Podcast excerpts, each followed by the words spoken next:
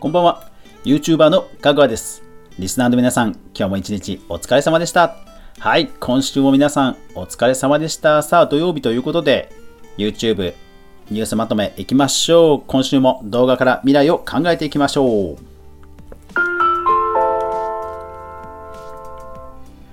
2020年6月第3週6月13日から19日までに起きた YouTube 関連の気になるニュースまとめです。さあ、今週の注目ピックアップなんですが、ちょっとまとめていきますね。えー池上彰教育系 YouTuber にオリコンニュース6月15日。YouTuber ケミオトーク番組朝日新聞6月20日。佐藤健謎解き系 YouTuber 一本で行く宣言。ウェジ6月20日。カズレーザー歴史を教える YouTube チャンネル朝日新聞。と来てまして、まあ、今週ですねその相変わらず芸能人の方の新規チャンネル、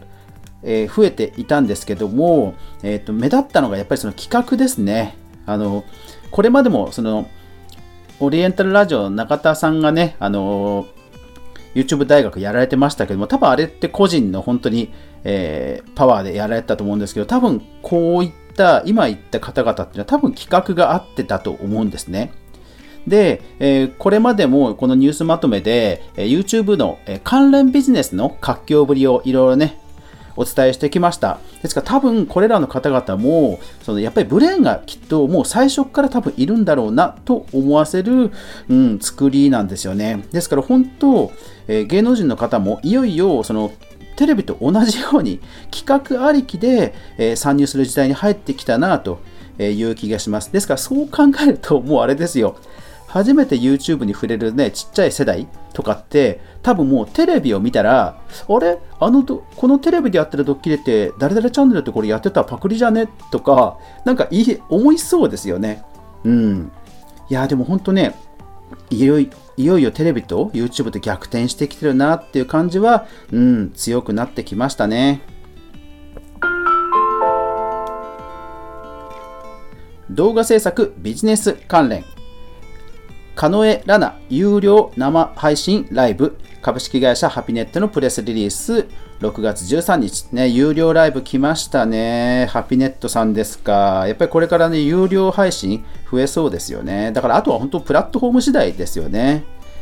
夏休みにマイクラ実況バーチャルキャンプ開催。フルマ6月15日、えー、フルマさんね、えー YouTuber 向けの教育ビジネスでたびたびこのニュースまとめでもお伝えしてますが、ま、夏休みにマイクラ実況ですか。今年でもね夏休み多分短いだろうからどういう日程でやられるんでしょうね。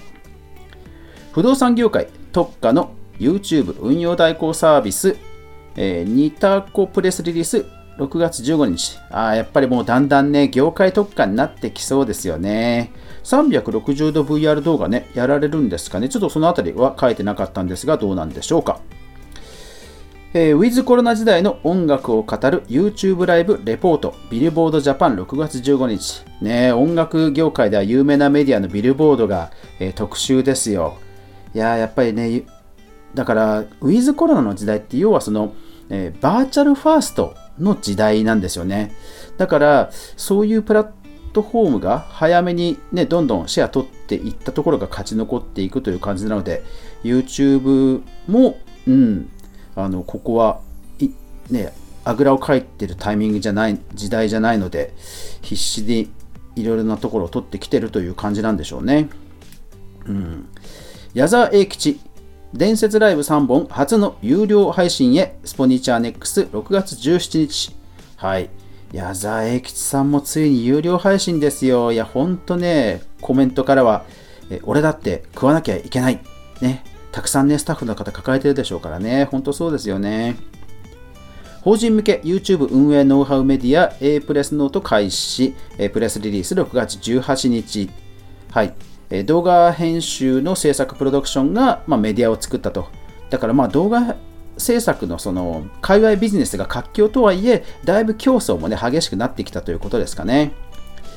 YouTube アカウント認証情報の盗難及び売買が新たなサイバー犯罪トレンドになっていることを警告、インサイト、えー6月18日、うん、これはよろしくないですね。皆さん気をつけましょう。YouTube が新広告フォーマットを発表。テッククランチジャパン6月19日。はい。えー、インスタグラムとかね、フェイスブックもいろんな今、えー、プラットフォーム、新しいのを出してますから、そのあたりの対抗ですかね。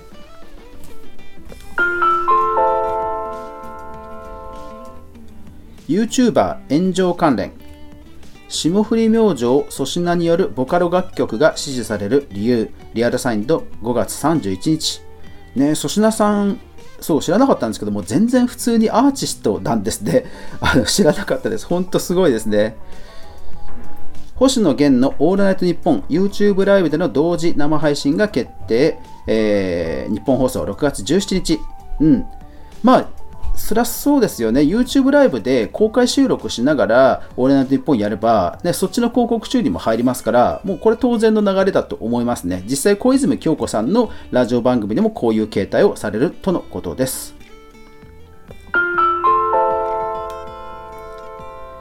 e スポーツゲーム実況関連フォートナイトリアルタイムイベントザ・デバイスには1200万人以上が参加とゲームスパーク6月16日はい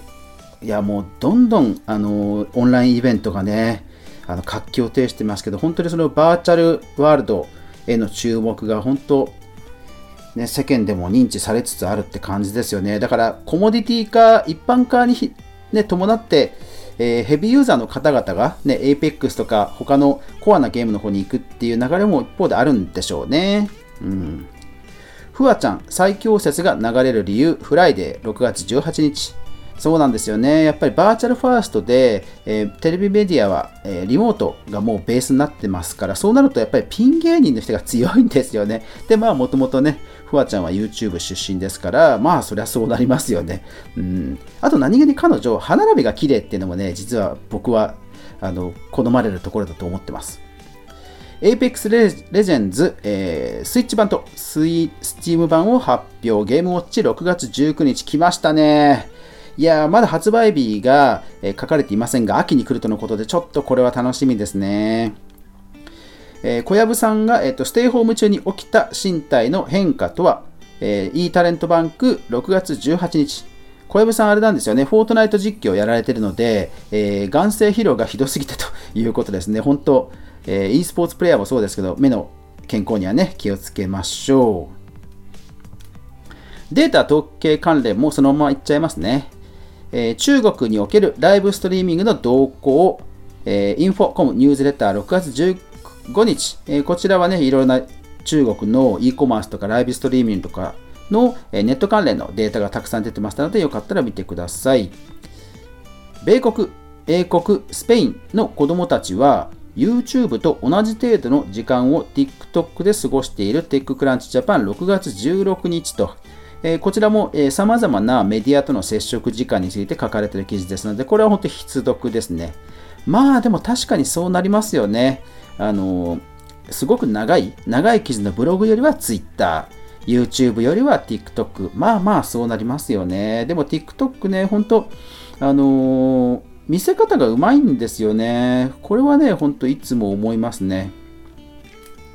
えー、テレビ ×YouTube クロスメディアリポート機能追加インテージ6月18日、まあ、こういったデータをね、えー、マーケティングするような、え、ツールの、え会社が市場レポートを発表したという話ですね、えビジネス関連やられている方は購入されてみてもいいんではないでしょうか。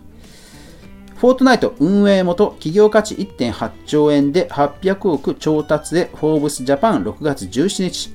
フォーブスジャパンというのは本当にあの世界で有名なビジネスメディアなんですよ。ビジネスメディアが こういうフォートナイトのね、企業価値について語るというところがもうすでにコモディティ化ですよね。ですからまあ、これ非常に面白い数字いっぱい出てますので、よかったら見てください。さあ、今週も新規チャンネル解説たくさんありますね。アスカキララさん、グランロディオさん、それからもう番組でね、派遣の比較の企画ですね。それから西武球団のマスコット、小林明さん、アルプロン、それから、プロゴルファーの松山さんとかアスリートさんが続々、小山田宗平さん、あと神木隆之介さんね、ビッグネーム来ましたね。それから石橋貴明さん、それから大杉愛理さん、この方ミステリーハンターの方ですね。ですから動画でバーチャル旅行をやってました。それからキャインさんね、えー、本田マリンさん、えー、それからアナウンサーさんももう、えデビューがテレビより、え YouTube が先というところと、えあとは声優の事務所さんですね、響さんというところの、え公式チャンネルが開設ということですね。うん。いやー、で、あと気になるニュースはぜひノートの方でも見てください。ノートで、えー、全部のリンクが確認できますので、よかったらフォローなどもお願いします。はい、というわけで YouTube ビジネスがね、まさに活況を呈してるなっていうことを伺わせる芸能人の方の企画ありきの、えー、進出が本当目立ってきましたね。だから本当に メインストリームになってきたなという感じです。ただ一方で、まあその YouTube やスマホを生かした企画っていうのはまだそんなにないかなと思うので、まあこれから本当そういう勝負になってくるんだろうなという気がします。ですからまあ僕もね、えー、今まで以上にあのリスナーさんとかあのスマホとかフォートナイトを意識したちゃんとね、えー、刺さるコンテンツをね作っていこうという思いを新たにしました、えー、今週の以上 YouTube ニュースまとめでした。最後までご視聴ありがとうございました。やまない雨はない。来週1週間が皆さんにとって良い1週間になりますように。そして来週もみんなで一緒に動画から未来を考えていこうぜ。おやすみなさい。